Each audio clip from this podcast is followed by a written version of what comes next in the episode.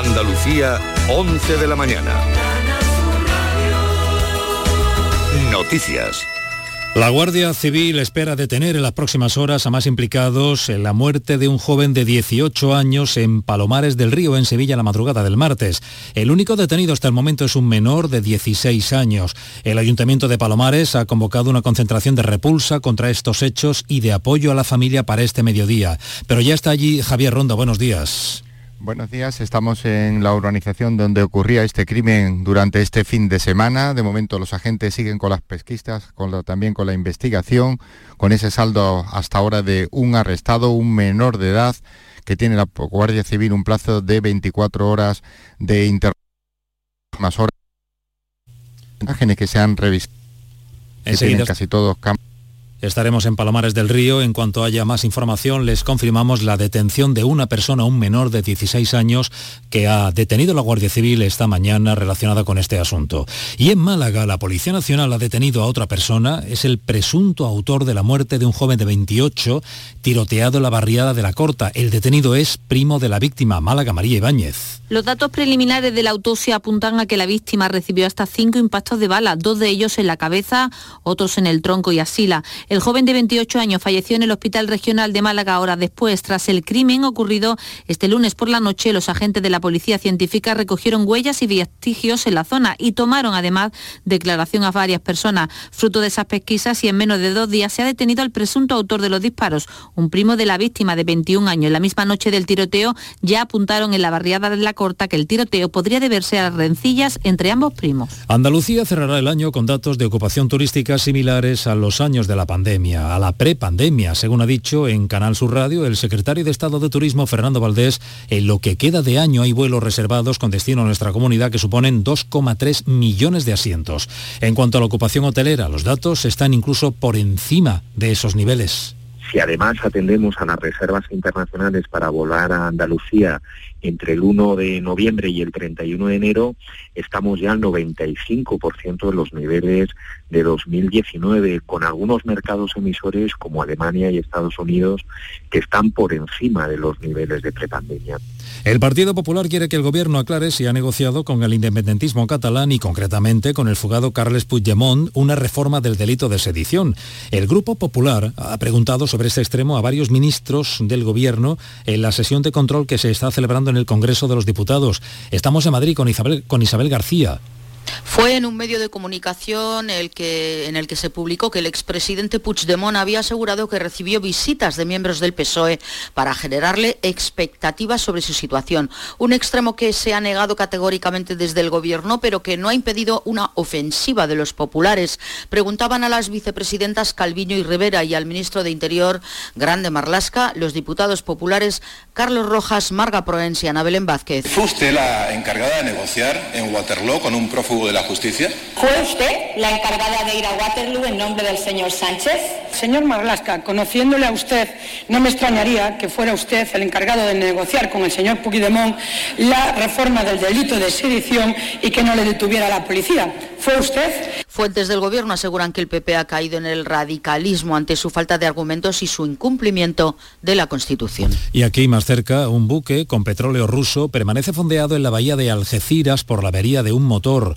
Capitanía Marítima lo ha retenido temporalmente a la espera de que se solventen estas deficiencias que le impiden continuar su marcha hasta Turquía. Campo de Gibraltar, Susana Torrejón. El barco es el Linda I con bandera de Panamá, aunque su origen es ruso. Transporta 80.000 toneladas de crudo y se dirigía a Turquía. Cuando estaba haciendo una operación fuera de límite, es decir, sin fondear en el estrecho, sufrió una avería. Se le partió el motor y tuvo que ser fondeado. Capitanía Marítima le realizó entonces una inspección, detectando varias deficiencias que ahora debe solventar para continuar la marcha. Además, le han cursado un expediente sancionador por seguridad marítima. En estos momentos, como decimos, permanece fondeado en la bahía de Algeciras. 17 grados en Huelva y Córdoba, 19 en Sevilla y Jaén, 18 en Cádiz, 22 grados en Málaga, 17 en Granada, 23 en Almería.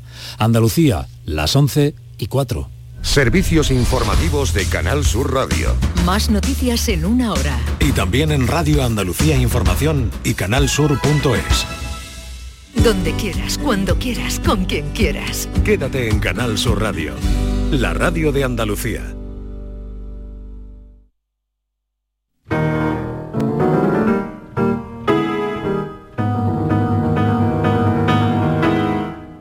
La mañana de Andalucía con Jesús Vigorra.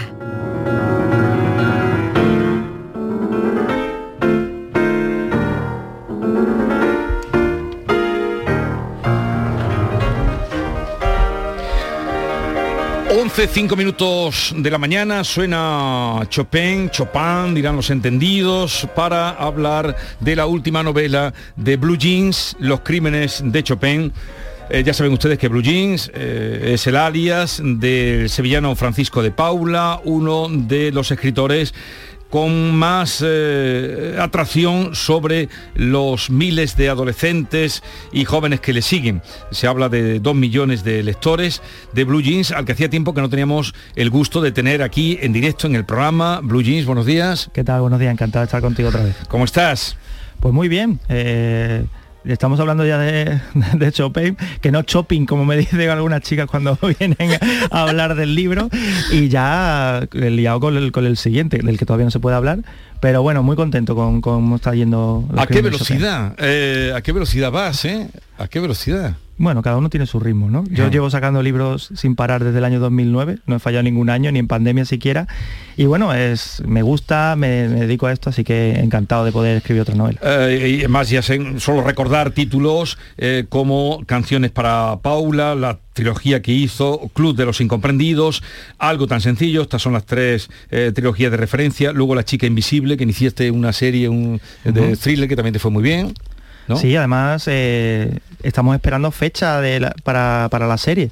Nos lo compró eh, Disney y bueno, pues está ya rodada. Rodada aquí en Andalucía, ¿no? En Carmona, en, Carmona. en El Viso, Gerena, creo que también hay alguna escena. Eh, y estamos súper ilusionados porque tiene muy buena pinta. Morena Films, que es la productora, creo que ha hecho un trabajazo brutal, los actores están geniales. ¿Lo has visto ya? He visto alguna cosilla, he estado en el rodaje algún día también y bueno, ahora estamos esperando a ver si Disney, eh, además va a nivel mundial, no solo aquí en España, sino que Estados Unidos, mm. Latinoamérica, Asia mm. y estamos esperando fechas. Y tengo entendido que el campamento lo has vendido a una productora británica. Sí, bueno, Planeta. yo, bueno, eh, Planeta, eso. ¿no? Sí, ¿Quién, tiene los derechos? Vamos. sí, bueno, ahí vamos a medias. ¿no? Sí, sí, Lo habéis vendido. Sí, está vendido de hace tiempo a la productora Good Chaos. Ellos están ahora. Creo que el proyecto es súper interesante. Es, eh, apostaron, apostaron muy fuerte por el campamento porque había otras productoras que se interesaron en su día y estos apostaron muy muy fuerte y creo que el proyecto eh, evidentemente todavía no se puede decir nada pero tiene muy buena pinta el proyecto de, internacional del campamento. Bien, eh, dos apuntes antes de entrar en los crímenes de Chopin. El último libro fue El campamento, el, que habías escrito. Es que eh, Blue Jeans estará hoy firmando a las eh, cinco y media de la tarde, firmando ejemplares en la caseta de firmas de la Feria del Libro de Sevilla. Exacto. Que tú además tienes unas colas, sigues teniendo mucha gente. Vamos a ver, esto siempre es una lotería, te he visto Pero... te he visto, te he visto. Lo importante es que la gente que vaya sepa que por mucha fila que haya yo me quedo hasta la hora que sea, que no hay ningún problema. Eh, y otro asunto es que de aquí te vas a ir directamente a la feria porque vas a estar en un encuentro con el futbolista bético Juan Mi, una representación de la plantilla femenina de Real Betis, y Rafael Gordillo, que es el presidente de la Fundación Verde y Blanca, y eh, en un acto que ha organizado la Fundación José Manuel Lara, como eh, con la Fundación del Betis, con la que lleva ya organizando hace mucho tiempo actividades literarias, creo que tres años cuenta con mi equipo y, que tú serás bético, ¿no? Sí, yo soy muy bético. Yo creo que por eso me han llamado. no, pero sí, me hizo mucha ilusión cuando de la Fundación Lara se pusieron en contacto conmigo. Oye, Paco, ¿quieres venir? Que van, vamos a clausurar un, una, un club de lectura que han hecho el Betis, la Fundación del Betis con la Fundación Lara, y te apetece que seguramente aparezca por allí algún futbolista del Betis, alguna de las chicas también del equipo de Fémina, y yo encantado, así que dentro de un ratito estaremos por allí. ¿Desde aquí te vas para allá? Directamente. Vale, pues ya lo saben los béticos y sobre todo los lectores de Blue Jeans de, de Francisco de Paula Fernández, que ese es su nombre. Hablemos de esta novela que curiosamente mm, esta transcurre en tu ciudad, en, Sevilla, incluso con mapa de Sevilla y todo para seguirla. ¿Por qué has buscado ahora el territorio que bien conoces para desarrollar esta, esta novela? Bueno, yo creo que después de 15 novelas ya tocaba, ¿no? ya, tocaba ambientar algo en, Sevilla. Creo que, se daba, la historia en sí se daba, daba pie a, buscar una ciudad como Sevilla, ¿no? Y, Sevilla es un personaje más dentro de la, historia, ¿no? Hablo de calles, de plazas, de, sitios concretos, de bares, de restaurantes, de palabras eh, andaluzas, palabras sevillanas, personajes muy, muy de, muy de Sevilla. Entonces me apetecía eh, y bueno, creo que que, ha quedado guay además gente que no conoce Sevilla o gente por ejemplo de Latinoamérica que, ha leído el libro pues al leerlo ah, pues ojalá pueda ir a Sevilla algún día a ver a seguir los sitios que, que, nombras en el libro así que bueno yo encantado de que de dar a conocer un poquito desde mi modesto lugar en la ciudad que, en la que nací, en la que crecí. Y con lo que vienes a demostrar que las novelas, mm, los thrillers de ambiente eh, nórdico. nórdico no solo se hacen en Navarra, hablando ya de la literatura española, no tienen que ser solo en, Navarra y en, y en Vitoria eh, y en el norte de España. Sí, tenemos ahí a Eva, a, Dolores Redondo, a, María Oruña que, o a o a Manuel, Manuel Oreiro, que, que lo ambienta, o Miquel Santiago, que ambientan todo en el norte, ¿no? Pues también hay crímenes y hay oscuridad en el sur, ¿no? Así que, que bueno, sí, eh, hay asesinatos también en Sevilla. Esta novela tengo entendido que nació en una noche de insomnio tuya. O sea, hay gente que tiene insomnio, se pone los nervios, hay gente que ve series y hay gente que inicia una novela. ¿Fue así? ¿Fue así realmente? Sí, sí. Yo duermo, Cuéntanos, yo duermo regular. duermo regular. Y esa en pandemia, pues, pues peor todavía, ¿no? Entonces mi, pareja y yo, Esther y yo, solemos ponernos música de tranquilita, relajante, alguna vez música, música clásica y esa noche ella ya estaba dormida porque ya dura un minuto y se queda frita, eh, pero yo no, yo estaba y escuchando música me viene a la cabeza la frase Los crímenes de Chopin. Y digo, ostras, esto es un título. ¿Y estabas escuchando Chopin o no? No, no, no estaban escuchando Chopin ni nada. Simplemente que, me, apareció la frase. ¿Qué hice? Cogí el móvil y, empecé a mandarle un WhatsApp a Esther. Eh, con la, que yo me imaginaba que podía ser una historia a partir de, esa frase.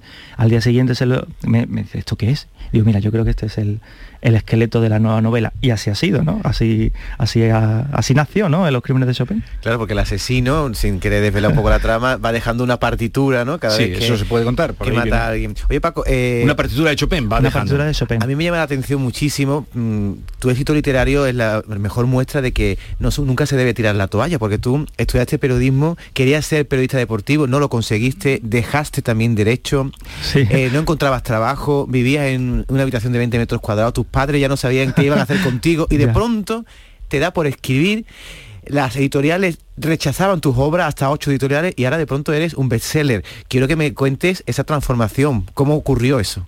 Bueno, de loser a Disney, ¿no? Se puede Exactamente. la película. pues mira, pues con mucha insistencia, ¿no? También es verdad que, que el apoyo familiar, el apoyo de mis padres siempre los he tenido ahí siempre eh, apostaron por lo que yo quería hacer. Empecé estudiando Derecho porque mi familia se dedicaba al Derecho, duré nueve meses en, la facultad. Luego periodismo, todos mis amigos, tú vas a terminar en, algún periódico deportivo, haciendo carrusel, tal. Nada, no conseguí trabajo, me quedé aislado aquí en, Madrid, en un piso muy pequeñito en el centro.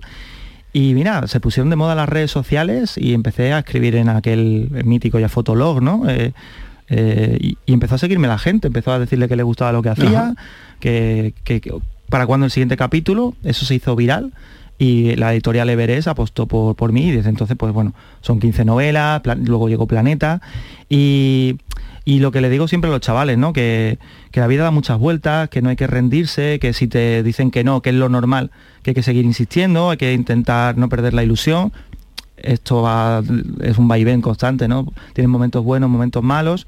Y lo, que me pasó a mí, esos momentos complicados, me han servido luego para el futuro, ¿no? Para, para que no se me suba nada a la cabeza, para tener los pies bien clavados en el suelo, decir, bueno, sí, estás vendiendo, estás escribiendo libros, la gente, tal, pero también está lo de atrás, ¿no? Y, eso te ayuda mucho. Y eso no lo olvidas. Y si te dicen que no, esa frase también es motivadora, igual que la que arrancaste la novela, si te dicen que no, es lo normal.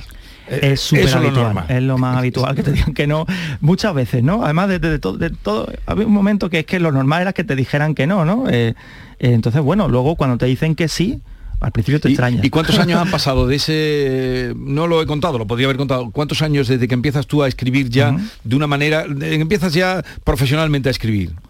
Hasta hoy? Yo intenté publicar una novela que fue que es la que tú dices, que, que no me aceptaron las editoriales, que me la rechazaron todas.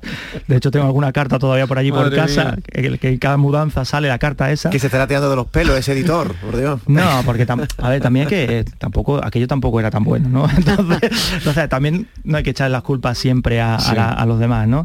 Eh, yo empecé a escribir el- en canc- canciones para Paula en el año 2008. 2008 empecé en internet, 2009 publiqué con Everest y ya desde 2009 hasta, hasta el 2022 todos los años por lo menos, incluidos los dos de pandemia, Sí. he sacado libros. Han pasado eh, 15 años, ¿no? Más o menos. 15, Sí, 14, 14, 14 qui- años. 14, 15 años. El lector que tenía 15 años cuando empezó a leer contigo, ahora tiene 30. Me viene con los niños. Claro, te viene ya con, lo- con sus hijos, efectivamente. ¿Tú has cambiado tu forma de escribir? ¿Te sigues de- Es decir, tú cuando escribes te diriges...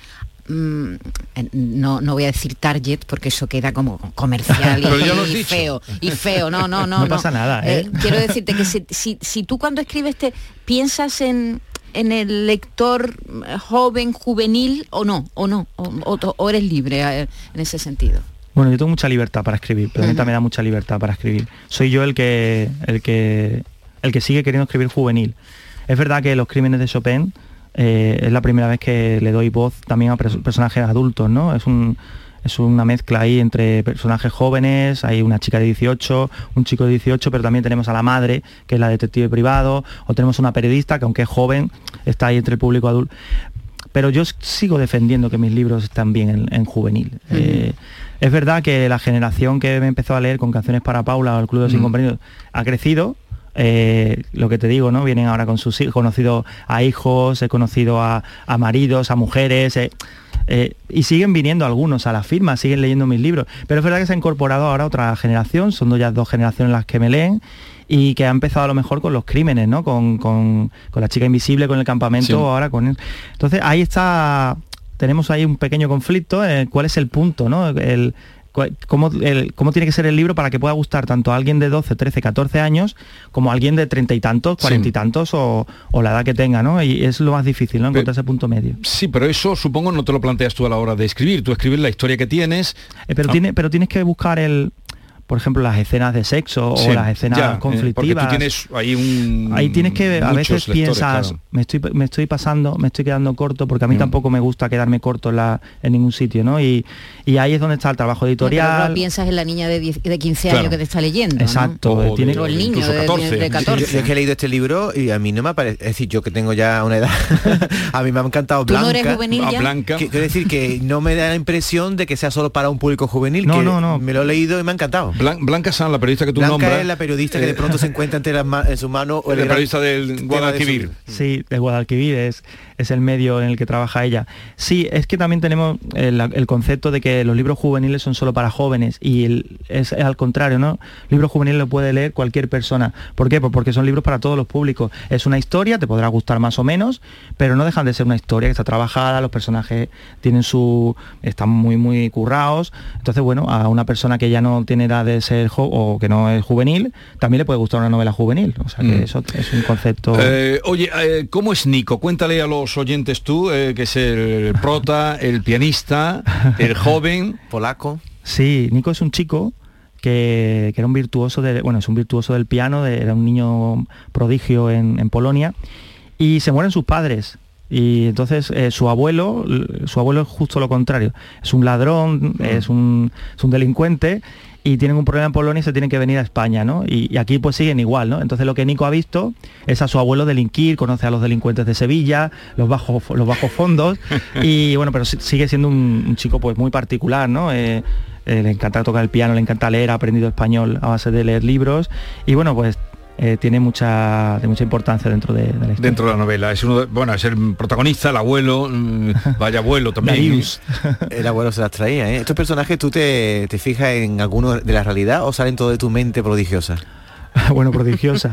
O lo sale, hablas con- sale de mi mente. Como has dicho que, que lo comentabas con Esther, digo, a lo mejor tu chica también te ayuda a perfeccionar los matices de los personajes. No, ¿no? Esther si se dedicara a esto se sería muchísimo mejor que yo. no, con Esther lo que hacemos es, son muchas charlas, muchas conversaciones en las que van saliendo cosas, ¿no? O a lo mejor se le ocurren a ella, o a lo mejor se me ocurren a mí, pero sí que es verdad que las charlas con ella eh, hace que, que active, que se ocurran tramas, que los personajes, ah, pues esto para el personaje, esto para... os- ya te digo que o bien se le puede ocurrir a ella, por ejemplo, el nuevo libro que, del que todavía no puedo hablar, el título se le ha ocurrido a ella, ¿no? Eh, y yo no tengo ningún problema, no tengo ese ego para decir, no, esto es mío y lo mío es lo único que, que... No, no, hay que saber escuchar y bueno, tengo al lado a la mejor, ¿no? Así que también me gusta escucharla a ella, aunque es verdad que la primera crítica es la primera que ¿Es da... tu primera lectora? La- no, ella no lee los libros, yo se lo cuento. Tú se lo cuentas. Es ¿Y la- tu primer lector, tu primera lectora quién es? mi editora y la correctora. No tengo lectores cero. ¿No tienes, no? No. Eh, pero Esther eh, le cuento todo y es la que va diciendo, yo eso no lo veo. Pero luego lo leerá, ¿no? ¿O no? algunos ha leído y otros no. Pero si te dice eso no lo veo, tú Ah, pues baja la cabeza. No, al principio me enfado. Digo, pero ¿cómo no lo ves? Llevo ocho horas aquí metido de no sé cuánto me va a decir ahora que no ves esto. Luego recapacita y dice, pues si está diciendo ¿Tú le- leías thriller cuando eras pequeño? ¿Leías a quién? A Agatha Christie, Agatha? sí. Desde que tenía 11 12 años, eh, mis padres tienen, bueno, es que tienen una biblioteca de más de 15.000 libros en Carmona. Y, y yo cogía esos libros verdes, con tomitos verdes, que había tres además, de Agatha Christie, y me los llevaba a la cama y los leía del tirón. Y te voy a decir cuál, va- cuál es tu libro preferido, porque pues, como veo en tu novela que siempre hay un montón de sospechosos que al final ninguno es 10 negritos, ¿no? Está entre ellos. Es decir, de, de Agatha Christie es que es muy difícil elegir. Los más conocidos son 10 negritos, Asesinato en el Express, pero es que es muy difícil elegir ¿no? Eh, un libro de Agatha Christie. Yo los he leído todos, tiene 66 libros de misterio, he visto todas las series, la de Poirot, la de Miss Marple, he ido al teatro. O sea, soy un auténtico friki de Agatha Christie. Y bueno, empecé desde pequeño y, y me ha servido de luego para, para Oye, escribir. y en los periódicos eh, buscas, cuando lees el periódico, si es que, eh, bueno, lo leas en papel o lo leas en internet, eh, ¿buscas sucesos, las páginas de sucesos o no? Me han servido algunos, algunos sucesos eh, conocidos para ver tanto el papel de la prensa como el papel de la policía. Porque luego el libro lo intenta hacer lo más realista posible. Es verdad que la novela pues va por va- es muy de personaje y tal, pero en los temas policiales, judiciales, tal, Sí. no puedes meter la pata. Y me han servido casos muy sonados, no, vamos, no voy a hablar de ninguno en concreto, para ver cómo funciona el tema de la policía, cómo funciona la policía en ese caso, o ha funcionado el tema de la prensa, porque creo que, yo no sé si es porque soy periodista, eh, me interesa mucho el papel que, que hace la prensa y en todos mis libros, de aparece. una manera o de Sí. otra, aparece, aparece el periodismo, ¿no? Y, y- y lo, he, lo, he, lo he minado mucho eso. Vamos a hablar con Jesús Márquez, que es nuestro compañero que lleva los fines de semana, pues si te quieres venir un día de transmitir un partido, pues te viene y... encantado. Y comentarlo. Un ¿Llegaste, a, re- Claro. ¿Llegaste a retransmitir algún partido? No, no, no. Un Betis Sevilla, mira que este fin de semana hay un Betis Sevilla. Un Betis Sevilla. ¿No te gustaría? Pero tiene mucha Qué gente. morbo. No, no, es que creo que además estaré por aquí el, el Betty viendo el lo veré con en casa de, eh, con mi madre, creo que lo veré. Así que el día que me llamen yo encantado. Tú- ¿Eres socio de Betis? No, porque vivo en Madrid desde hace mucho tiempo y, y- y no soy socio, pero pero por ejemplo estuve en Valladolid hace poco, 0-0. Eh, es verdad que hace nueve partidos que es decir, he ido al campo nueve partidos seguidos en los que el Betis no ha marcado ni un gol. Uf, nueve, eh, eres un hombre de fe. Eh, han sido los partidos que me ha acompañado mi novia, también hay que decirlo. mi primo cada vez que dice, ¿va a estar contigo? Se echan a temblar No, todos. no le digas eso, si va a ver el presidente ahora no se lo diga, a decir, este es gafe, no te invita a ningún partido. no, pero ¿eh? yo he ido a muchos partidos que ha ganado el Betis, Ah, ¿no? vale, vale. Además que bueno, que Yo que- cuando veo que el Betty no está marcando me voy, me voy y no lo dejo de ver. Sí. Porque me da la sensación de que cuando yo no lo veo marca. Bueno, es yo decir, que soy que, incapaz de eh, perder eh, los lo- los futboleros somos así, ¿eh? Sí, bueno, mi, mi padre le- se pone muy nervioso, es muy muy bético y no y no consigue ver los par- ve todos los, los, Los de, demás. segu- los de segunda, los de los de tal y el Betis ¿A qué hora el Betis? A esta hora me voy a ver la película del oeste. Anda, eso ya es llevarlo a un extremo, eh, vamos, a un extremo excesivo de tanto querer eh, el, el equipo. Oye, aquí tengo un bético, quiere decirle, ¿conocías a Blue Jeans tú, Javier, Javier Bolaño? No, lo, he, lo he visto, lo he visto por, por redes sociales y ¿Qué tal? y- ¿qué tal? Muy buena. Eh, entre béticos andan juegos, ¿no? ¿Eres bético?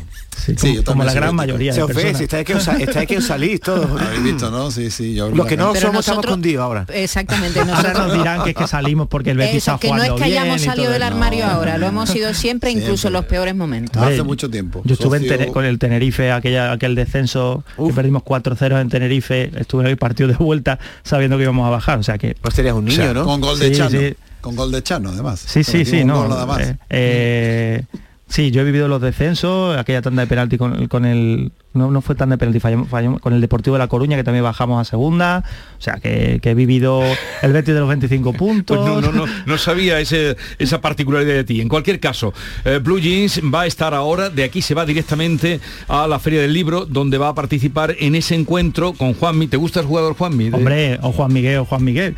Todos Juan queremos Miguel. que marque Juan Todos Miguel. queremos que marque Juan no, Miguel. a, ver- a ver si me dan una hoy. A ver si Sí, hoy le darán de todo. y, y además habrá una representación de la plantilla fémina del Real Betis, Que también la sigo, también. ¿eh? También la sigo. ¿A la qué no te sabe el himno, Paco? ¿El himno cuál? ¿El himno del Betty? ¿A que no eres capaz? Uh, pero sí que si yo canto, tú, mira, que llueve poco en Sevilla. Venga, que ahora no nos está escuchando nadie, venga un poquito. El próximo día me te traigo una, una cinta y la ponemos. Oye, ¿y la música tocas el piano o, ¿Qué va? o no? Eh, lo intenté, pero a los dos meses ya me había hartado del software. No lo decía por lo de por lo de Chopin o Chopin. Si se acercan a él, no le digan Chopin. Chopin, Chopin. Chopin ardilla. Claro, es que un niños jóvenes que no han oído pues, Chopin. Realmente tampoco es Lo Chopin, es Chopin. Chopin. Sí, pero bueno, los que no hablamos poner- Chopin. Exquisito. Oye, Paco, que gracias por la visita. Eh, suerte con este libro, con el otro que esté por venir, que ya lo tienes bastante avanzado. Bueno, Y ahí eso está. me has dicho, ¿no? Bueno, me, me queda poco para entregarlo, avanzado no está, pero vamos. Poco llega- para entregarlo. eso sí. Pues así es Blue Jeans. Gracias por la visita. Adiós. En un momento. En un momento vamos al cambio climático, ya han oído la voz de Javier Bolaños y es que vamos a ese asunto y luego terminaremos con el consultorio del comandante Lara.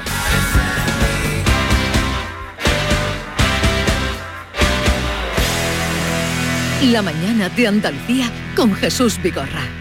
Para presentar el sorteo 11 del 11 de la 11 hemos escogido a gente nacida el 11 del 11, como Daniela. Este 11 del 11, 11 millones de euros y 11 premios de un millón. Oye Daniela, pero aquí dice que naciste el 10 del 11. Ya, pero es que nací en Perú, así que técnicamente aquí y hará 11 del 11. Anda. No te lo esperabas, ¿eh? No, no me lo esperaba. Muy bien Daniela, muy lista. Este 11 del 11, con 11 millones de euros y 11 premios de un millón, también puede ser tu día. A todos los que jugáis a la 11, bien jugado. Juega responsablemente y solo si eres mayor de edad. Autorreparaciones Sánchez. Si tienes algún problema con tu dirección asistida, caja de cambios, grupo diferencial, transfer, turbos o filtros de partículas, acude a tu taller de confianza en la Puebla del Río. Somos grandes profesionales de nuestro sector. No lo dudes. Ven a Autorreparaciones Sánchez. Teléfono 661 004 067. Celebra tus eventos de empresa y comidas de Navidad mientras navegas por el Guadalquivir a bordo de un lujoso barco. Sorprenderás a tus invitados con un espacio exclusivo y con historia en el corazón de Sevilla. Cruceros Torre del Oro. Más información en el 954 561 692 o en crucerosensevilla.com. Pero Pepe, Carmen, qué guapísimos estáis. Tenéis la piel perfecta. Sí, hemos ido a Clínica Doctor Ortiz y nos ha aconsejado lo mejor para los dos. Nos han transmitido seguridad y confianza. Son muy completos. Tratamientos de arrugas, rellenos faciales, láser, cirugía plástica, injertos capilares, ginecología. Pide tu cita gratuita en Clínica Doctor Ortiz y siéntete segura en tu clínica estética de confianza. Pacientes reales, belleza natural. Noticias, tiempo, tráfico. Cada día, desde muy temprano, lo tienes en Canal Sur Sevilla, la radio de Andalucía. Solicita tu cheque escolar de 100 euros por cada hijo o hija en cualquiera de las etapas de la enseñanza obligatoria. Si tu renta familiar es inferior a 15.000 euros, no dudes en pedir este cheque en la Secretaría Virtual de la Consejería de Desarrollo Educativo y Formación Profesional. Consulta las condiciones en juntadeandalucía.es barra educación. 100% comprometidos con las familias andaluzas. Junta de Andalucía. ¿Y tú? ¿Qué radio escuchas? Eh, despierta tu mente, descubre la realidad. ¿eh? El Vigorra me encanta escuchar y escucho cambio climático. Cuando estoy trabajando escucho a Mariló, que me encanta, el programa de por la tarde, por la noche Cremades. Rafael Cremades, y Claudio y Mariló son fantásticos. Canal Sur Radio, la radio de Andalucía. Yo escucho Canal Sur Radio.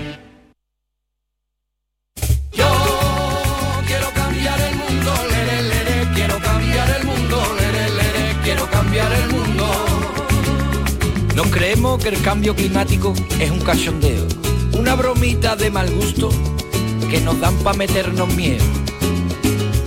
Y anda que no he pasado yo calor en el mes de enero, y en diciembre y en febrero. Coño, que me fui a la playa y me encontré a Zapatero.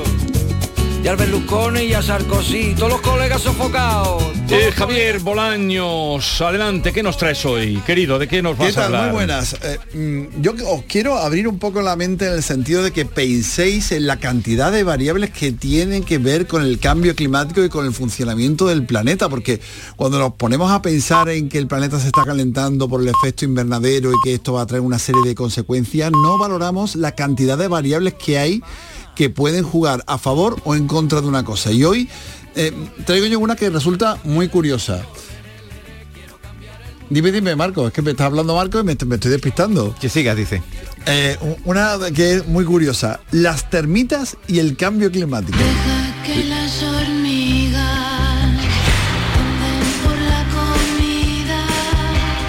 ¿Quiere decir que en la aparición hay más termitas ahora o por lo menos oímos más campañas de publicidad intentando atacarla y eso es señal de que hay más?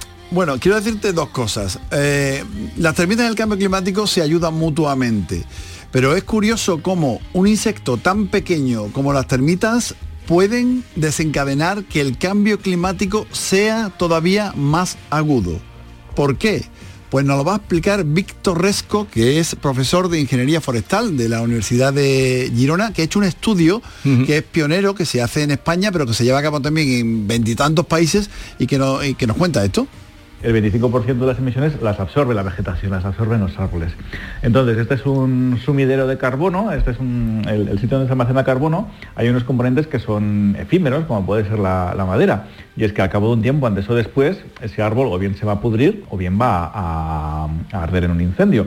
Entonces, de una forma o de la otra, va a devolver ese CO2 a la atmósfera.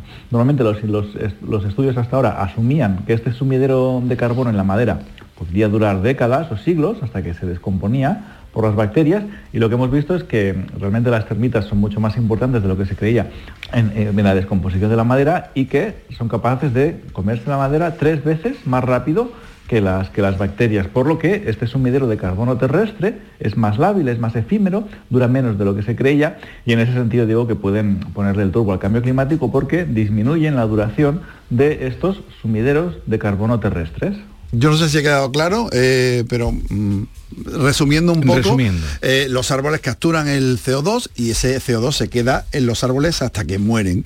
Una vez que mueren, cuando lo deterioran las bacterias, los hongos, eh, tarda mucho en que ese CO2 vuelva a la atmósfera. Cuando una vez muere y los hongos destruyen la madera, vuelve ese CO2 a la atmósfera. No se pierde ese CO2. No, no, el, el CO2 no se pierde nunca. Generalmente se, se queda o en el suelo o en la madera durante mucho tiempo. Pero con las termitas, cuando se comen la madera, devuelven rápidamente. Entonces, todo ese tiempo que pensamos que el CO2 que capturan los árboles se va a quedar en los árboles, pues no se va a quedar tanto tiempo. Se va a quedar tres veces menos si se lo comen las termitas. Que además hay una cosa muy curiosa.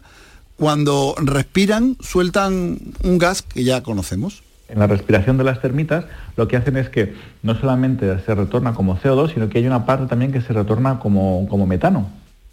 Es decir, que el Ya metano, con el metano. el metano que además es 86 veces mm, eh, más potente en cuanto a su efecto invernadero que el CO2, también las termitas emiten ese metano cuando- mientras están comiendo en su, en su respiración. Pe- pero no te entiendo, eh, lo del metano sería negativo y lo de que se coman los árboles más rápidamente, que es positivo o negativo. ¿Cómo No, lo- es negativo ¿Es también, negativo? porque claro, el CO2 que tienen los árboles y que debería eh, permanecer allí durante décadas, porque se va pudriendo poco a poco, lentamente, al comérselo las termitas no se pudre lentamente, sino que se transforma rápidamente en CO2, Ah, que vuelve a la atmósfera. vale, de tal manera que cuando hacemos un modelo climático, que es lo que yo decía al principio, a la hora de valorar cada uno de los factores que intervienen en qué modelo climático y cuánto hay de eh, CO2 en la atmósfera y cómo va a subir, pues mm, se nos está escapando este detalle. Oye, y dices tú, hombre, tanto las termitas, tantas termitas hay, pues sí, sí que hay. Se irán expandiendo más, porque además una diferencia entre las termitas y los hongos es que el metabolismo de las termitas no se ve afectado por la sequía, por lo menos no en el mismo grado que, lo- que los hongos. Entonces la descomposición de la madera por las termitas puede continuar aun cuando las condiciones son muy áridas. Sin embargo, la actividad de los hongos se ve inhibida, eh, se frena cuando se quedan sin agua. Es decir, que en la lucha entre hongos y termitas ganan las termitas porque al no haber agua hay menos hongos. Entonces las termitas prevalecen. Y es curioso, las termitas prevalecen, pero además van creciendo más porque las condiciones que se están dando de calor son- y de sí. sequía les son favorables. Es un estudio que hemos hecho, pues no recuerdo, 130 y pico sitios a lo largo del, del mundo, creo que eran, no sé, una veintena de países. Y lo que hemos visto es esto, que en los sitios tropicales y en los desiertos, es en, la- en las latitudes en las que se encontraban, cuando había más de un 50% de, de colonización de, de va- de las termitas. Así que eh, poco a poco las termitas se van expandiendo. Hay un límite, ¿eh? hay un límite que, que prevén los modelos y creen que las termitas pueden ir expandiéndose hasta Marruecos.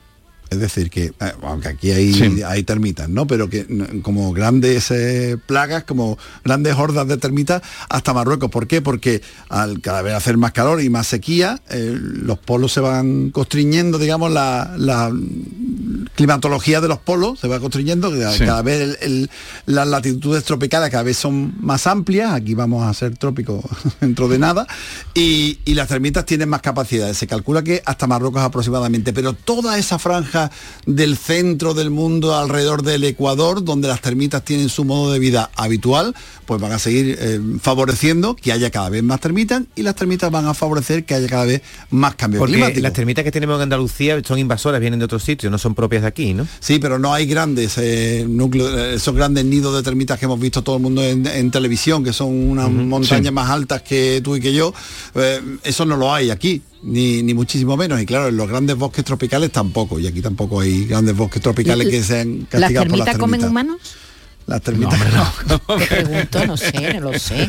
En las películas, ¿no te acuerdas de las marabuntas? A mí eso Cua- me daba un miedo de chica horroroso. Eso eran hormigas de todas formas. Eso, cuando ruge la marabunta Cuando- eran, Eran no hormigas, eran, eran hormigas, no hormigas, eran eran termitas. hormigas. Y las termitas, ah, que las termitas no son hormiguitas, Mm, son no, parecidas, no, son no, primas, no, ¿no? no, no, ¿No tienen nada que ver? Las termitas son terribles, pero lo que vengo oyendo, por ejemplo, es más publicidad en manera de combatirlas. Entonces me hacía pensar que hubiera ahora más termitas, eh, aparte de todo el razonamiento que tú nos estás dando, eh, pero no, no se ha apreciado también que hay más publicidad para combatir termitas ahora. ¿No te has dado cuenta? Yo la verdad es que no sé si hay eh, más, más o, o menos termitas. Tiene su lógica en el sentido de que cuanto más calor haga, más pueden proliferar las termitas que tengamos aquí, que no sé qué números son ni qué cantidad de termitas hay en España, pero es verdad que hay eh, la mayoría de insectos se está reduciendo, es decir, la biodiversidad la estamos reduciendo cada vez más y no me extrañaría que haya Tiene que haber siempre ma- madera que esté en contacto con el suelo.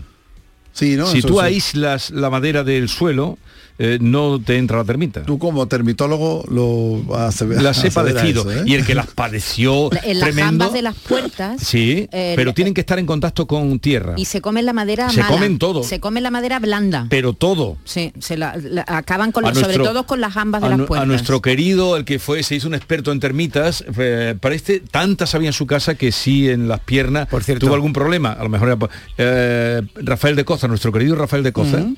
Eh, tuvo un problema grave eh, en una casa que él compró para, fíjate el pobre, para dar cabida a sus libros, a su gran biblioteca, eh, que ya saben ustedes, murió pues tratando de salvar la biblioteca, mm, encontró termitas, tuvo que irse a vivir fuera de la casa y todo hasta que eh, pudo sacar todo lo que había de. Desinsectarlo todo.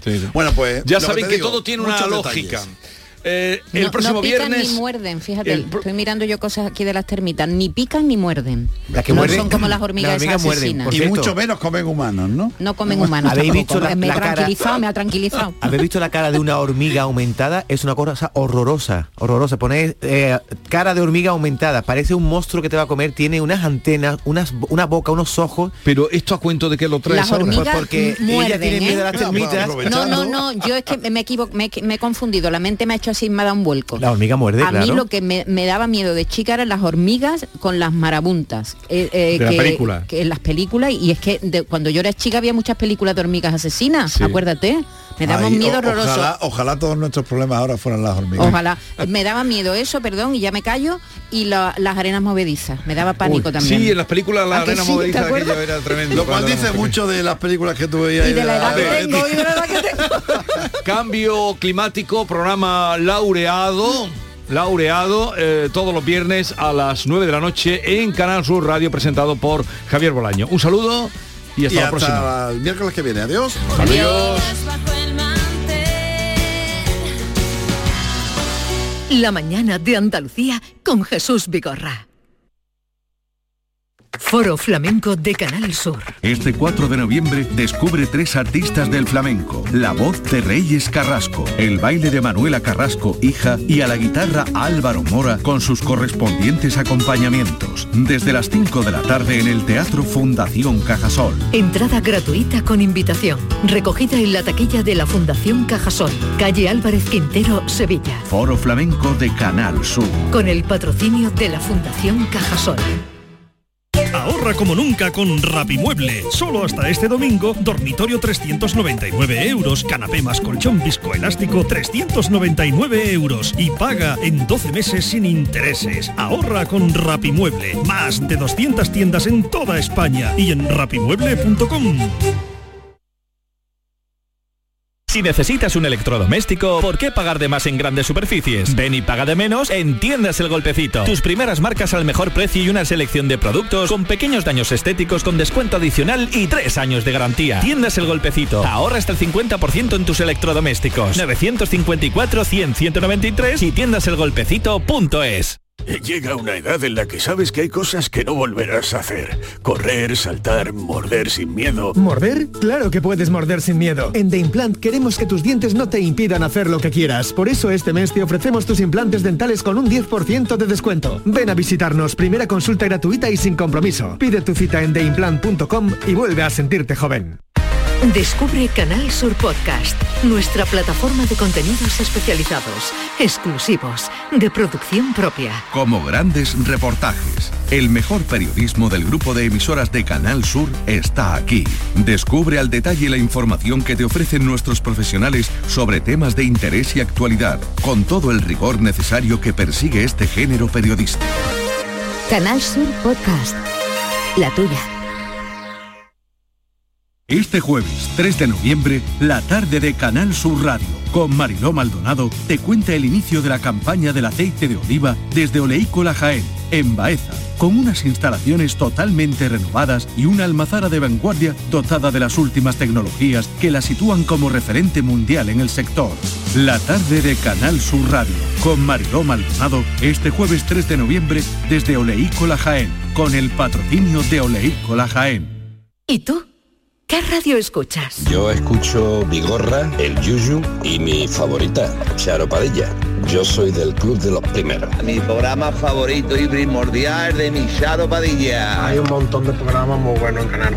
Y además con el hablar nuestro y la forma de ser nuestra.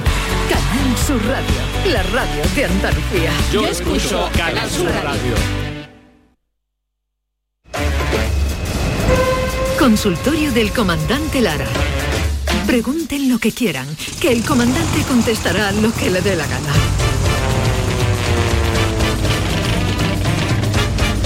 Comandante Luis Lara, buenos días. Hola, buenos días, Jesús. ¿Qué tal, Vigorra y todo el mundo que está sentado a tu vera y toda Andalucía? Hay y- mucha gente sentada a mi Sí, vera, hombre, no gente- no habría gente, tiempo para sí, saludarle. que el que a buen árbol se arrima, ya se sabe, todos están ahí arrimados todos a- a- al tronco Vigorra. Sí, Aquí estamos encantados contigo, Luis. Ayer, por cierto, qué cantidad de gente y cómo te aplaudieron en el show, ¿eh, Maravilla, Luis? ¿eh? ayer lo pasamos fantásticamente en la grabación del show del comandante Lara que se emitirá este lunes a la, bueno, domingo, lunes a las 0000 entre el domingo y el lunes en la hora bruja, en el comienzo de la semana y lo pasamos muy bien, nos divertimos mucho, nos reímos mucho, escuchamos buena música, total, un programazo que vamos está mal que lo diga yo, pero lo puede decir también David David Gallardo. Buenos días.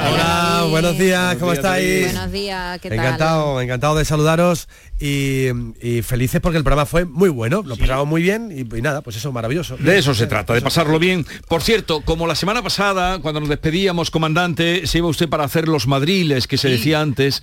Los madriles, ¿qué tal le fue centro, centro de Madrid? ¿No? Era en el teatro... en la Gran Vía En la el- Gran el Vía. cine cine teatro capitol 1200 Qué personas que, barbaridad. que vinieron el, el sábado y otras 800 o 900 el viernes y el domingo también espectacular Eh, casi 3000 personas en, tres días en Madrid y una maravilla. Antes que nosotros tenía función Paz Padilla, total, Sí. estaba totalmente andaluz el, el- el ambiente en, eh, en el cine Capitol. Eh, terminaba Paz Padilla y empezaba yo, así viernes, sábado y domingo, y escúchame, salía un montón de gente del teatro y entraba un montón de gente a vernos a nosotros y un montón de andaluces entre ellos, total, un auténtico Andaluces. espectáculo y riéndonos en, en plena arteria principal de Madrid. Pues ya hay Escúchame, competencia en esa calle, ¿eh? Sí, sí, sí, ahí hay un Hay montón de musicales, por un tubo, musicales, Matilda, Tina, no sé pues cuánto. nada, le echamos cojones, con perdón de ¡Eh! la palabra, a todos los que había allí. Hay que ver, hay la que gente ver. contentísima, una Estaban cola, el- una cola, eh, Jesús, una cola para entrar, eh, rodeando así el teatro, anda en la calle de al lado, increíble, que tú ves y, y vas tú llegando y diciendo, Dios mío de mi alma, que toda esta gente viene a escuchar Pamplina del comandante Lara Dice, es una maravilla, de verdad. Comandante, ¿usted se asoma así por el telón y para ver a la gente antes de que se apaguen las luces? Hago, siempre ¿Sí? lo hago, siempre lo hago porque me gusta el, el- escucho el murmullo ese y tú metes la cabecita así por el lateral de, de la, de- del telón y diciendo, Dios, ahí hay más gente que, que en la cocina de los serranos desayunando. Oye, estaba David Sumer también entre el público, Sí, ¿no? vino Ah, David sí. Sumer, vino David Sumer a vernos. Qué bueno. Ya nos había visto en el Teatro Cofidis anteriormente y esta vez vino al Cine Capitol y escúchame, maravilla, y David Sumer vino con su hijo Dani Sí. y estuvieron allí, se rieron tela y nada, un abrazo que me dio al final, oye, que se dio flipando, ¿eh? Flipando, el Fue el líder de cumpleaños los de Lara, hombres, ¿eh? O sea, ha sido agasajado porque ha sido su cumpleaños Sí. y llegó, bueno, al palco del Bernabéu, Jesús. Que al ¿Quién? palco ¿El Bernabéu comandante? Sí, Sí, en usted, el palco de eh. autoridades del Santiago Bernabéu estuve sentado. Ah, sí. ¿qué me dice? Yo, sí, ¿Con sí, Florentino? eh, con Florentino Pérez y con, con Butragueño. Pero, pero esto, esto ya Me eché es... una foto con Clifford Luick que me hizo muchísima ilusión. El jugador de Clifford, baloncesto. El jugador de baloncesto.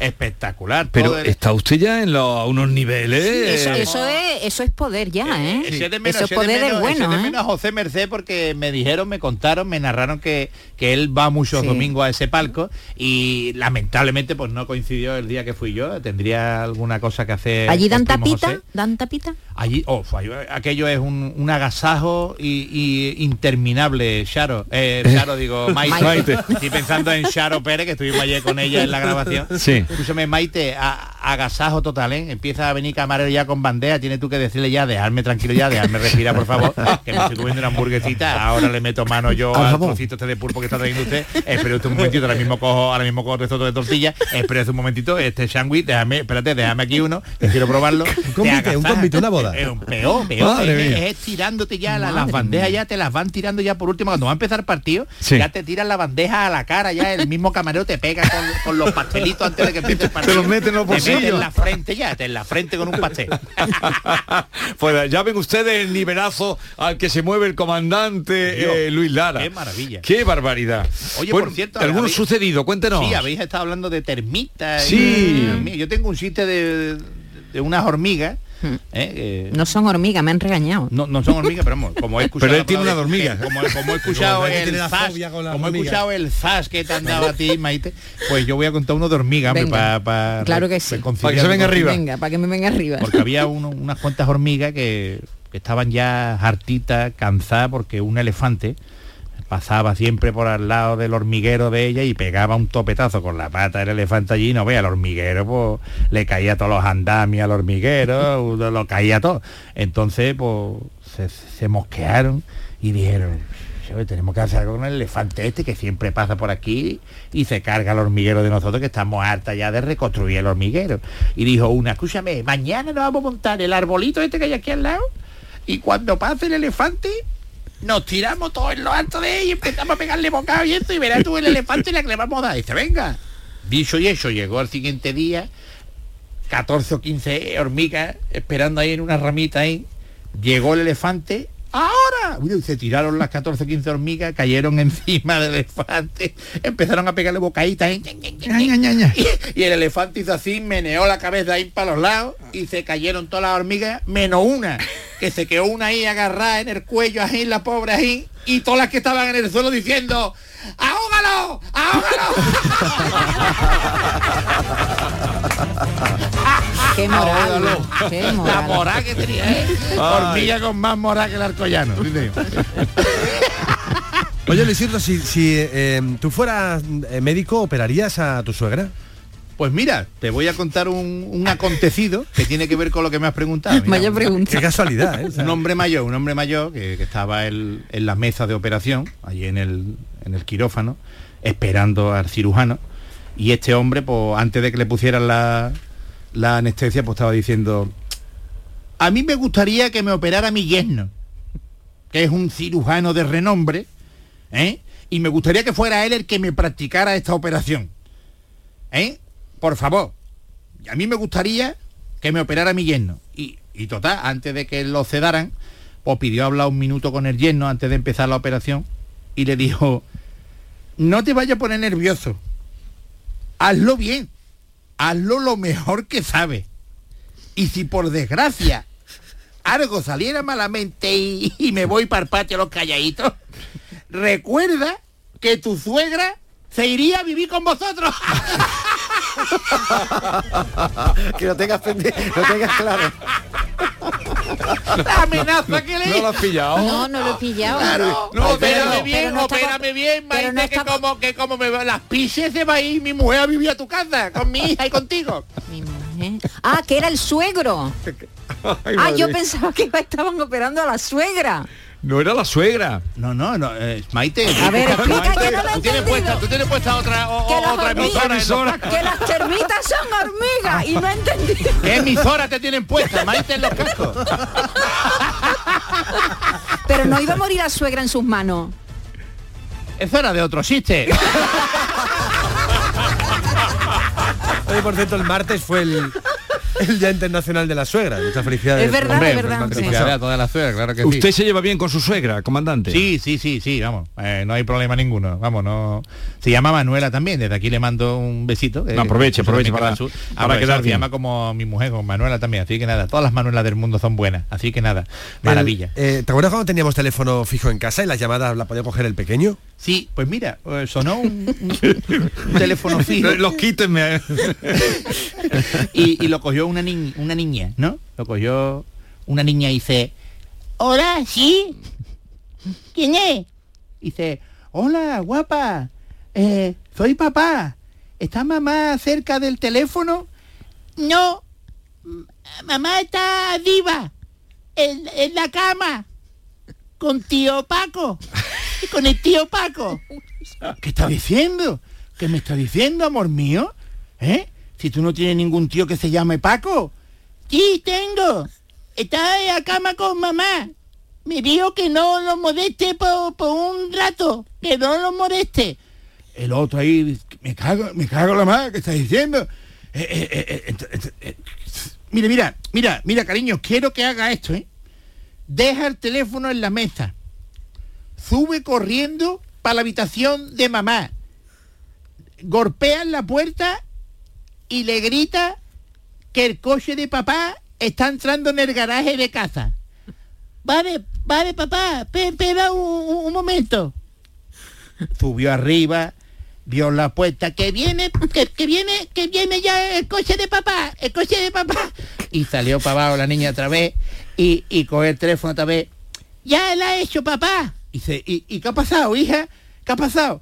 Y dice, mamá se ha puesto nerviosa y ha salido de la cama desnuda y, y, y corriendo por el cuarto, gritando y, y ha tropezado con, con la alfombra y se ha dado un golpe en la cabeza con la mesita de noche y, está en el suelo tirada y no se mueve, no se mueve. Y el otro, mierda, mierda, me cago en la. Y, ¿y, y qué le ha pasado al tío Paco?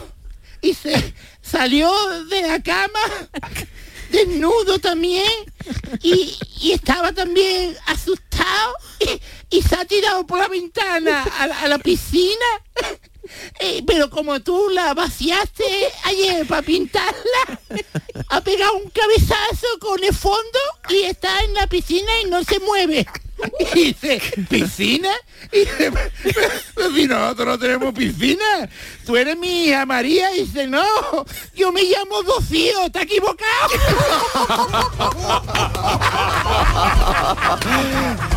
La que había liado. ¡Qué drama, por Dios! Oh, qué, qué tragedia!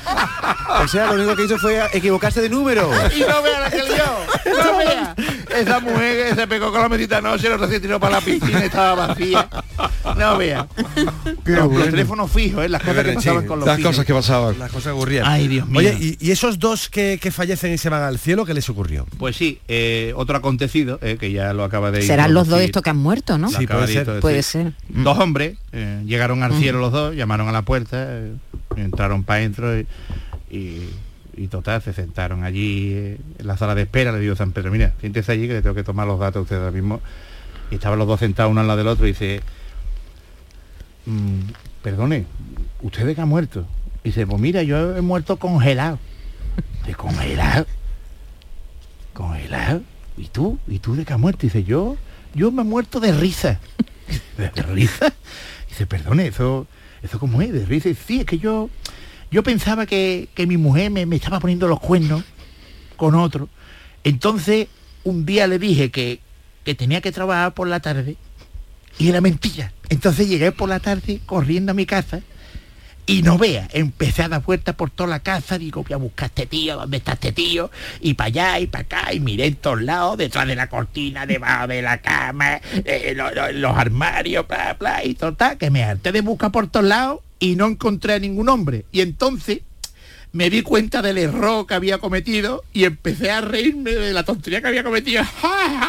y, o sea, que me dio un ataque Sí. y al final, pues mira, aquí estoy que me ha muerto. Y dice el otro, pocones, hubiera mirado la nevera y no hubiéramos salvado los dos. me ha muerto congelado. qué, qué bueno. Qué bueno. ¿Cuánto? ¿A dónde llevan las equivocaciones? Dios mío de mi ¿Eh? alma, los errores, los, Los errores. Sobre todo los que tienen que ver con... eh, eh, eh, ¿Cómo le dicen los italianos? Que queda muy bien. No lo sé. Como- Cuerni. Cornamenti. Cuerni que más Cornamenti. Pues mira, mira. Esto Los no sé yo. vikingos lo llevan bien porque son postizos. Hombre, los vikingos son unos bizarracos, esa gente tiene cuernos siempre. esa Sí, gente- no, no hay problema. Esa gente cuando, cuando le pone los cuernos a la mujer, será que, que tendrá que salir sin el casco, es al revés. Uy, ese no tiene casco, es de la... ¿Eh? Tiene que ser al revés. Ellos llevan muy bien los cuernos, los vikingos, lo llevan bien. llevan muy bien. Bienaventurados los vikingos. Mira, yo no sé si esto fue motivo de separación o no, o, o de como pueden ser los cuernos, pero mira, una señora que se levantó por la mañana y le da un golpe así al marido con el codo y le dice, cariño, he tenido un sueño maravilloso. ¿Sí? Cuéntame, Charo, ¿qué ha pasado? Ya pues he soñado que tú me regalabas un collar de diamante para el 14 de febrero, para San Valentín, que te acordaba el día de los enamorados de mí, y me regalaste en el sueño un collar de diamante, pero bonito, bonito. ¿Qué querrá decir eso? ¿Eso qué querrá decir, Paco? Y el marido con tono misterioso le contestó, lo sabrás en San Valentín, mi amor. Total, que llegó el día de los enamorados y el marido entró en la casa con, con un paquete en la mano. La mujer toda emocionada cuando lo vio entrar. Ay, mi Paco, mira mi Paco, mira mi Paco. Emocionada, ella todo llorando sin alegría. Le quitó el paquete de- la mano y la mujer toda emocionada le dice, ay, que has acordado, qué bonito, me cago en la madre. Total, que abrió, él le quitó el papel, nerviosa, al, al regalo, encontró la caja, abrió la caja y pone en la caja un libro, La interpretación de los sueños, de Sigmund Freud. Claro, el día de San Valentín sabrá lo que significaba el sueño. La interpretación de los sueños. De Sigmund. Freud, Freud. Ay, señor, señor. Freud. ¿Y el fin de semana que viene vuelve por allí, por Madrid o...? Pues no, no, este fin de semana, cuidado, este fin de semana estamos aquí en el ¿Dónde? Cartuja Center, en Sevilla, el viernes y el domingo. Viernes y domingo Viernes en el y Cartuja domingo a Center. las 8 de la tarde en el Cartuja Center y el sábado, que había actuación en el Cartuja y no podíamos estar nosotros, vamos a aprovechar y vamos a ir al Palacio de Congreso de Málaga y también tenemos vendidas todas las entradas en el Palacio de Congreso de Málaga. Pero usted así va por la vida, ven- con todas las entradas vendidas. Estamos vendiendo entradas a tutti plen, es una maravilla. Y- Yo estoy abrumado, siempre lo digo, estoy superado por este tsunami de cariño y de demostración de que me quiere la gente y se ríe conmigo, yo estoy flipando. Y comandante, podemos aprovechar que el martes que viene ya sabemos los invitados que vamos a tener en el Nissan Cartuja y como es gratuito, pues ya podemos ir diciéndolo, ¿no? ¿Quién va a venir, David? Victorio Luquino. Victorio Victorio Luquino. Victorio Van a Luquino venir se va a los someter a... maravillosos- Los maravillosos modistas y perfumistas eh, eh, van a venir a, a someterse a nuestro a nuestro show del comandante Lara. Lo van a pasar bien, se van a reír y van a estar... No me, no, no me cabe duda de que se van a reír, pero son unos atrevidos, porque irse con ustedes, con David Gallardo Sí, sí, sí, sí. eh, y con el comandante Lara puede ser... Lo van a El martes bien. que viene, El ¿no? martes que viene a las 6, Sí, entrada Victorio gratuita. Luquino, Lara y Gallardo. Ahí está, todo el mundo. Ahí va. Yuyu y- Por cierto, hasta es que la gente piensa que para ver al comandante Lara hay que pagar. No siempre. No, no, si hay que pagar, como No, te, crees tú que va de, no, de la Madrid. Pero de Nissan Cartuja es gratuito, No, comandante. casa, en el- la grabación del show del comandante Lara No, es ya, gratuita ya, ya. Hasta, hasta que se llene el aforo entero, claro. Muy que bien, eh, que vaya todo bien, hasta la semana que viene, comandante David Gallardo. Abrazazo, un abrazo muy grande. Gracias, mucha salud para todos. Vamos Y allá. a todos ustedes no se olviden de apagar la luz, comandante. Ole, claro que ¿Eh? Y cerrar el grifo. Sí, sí, hay que hacerlo. Y reír mucho. Claro que sí, eso es lo la primordial. Claro que sí. Adiós. Adiós, España, Jerez. La mañana de Andalucía con Jesús Vigorra.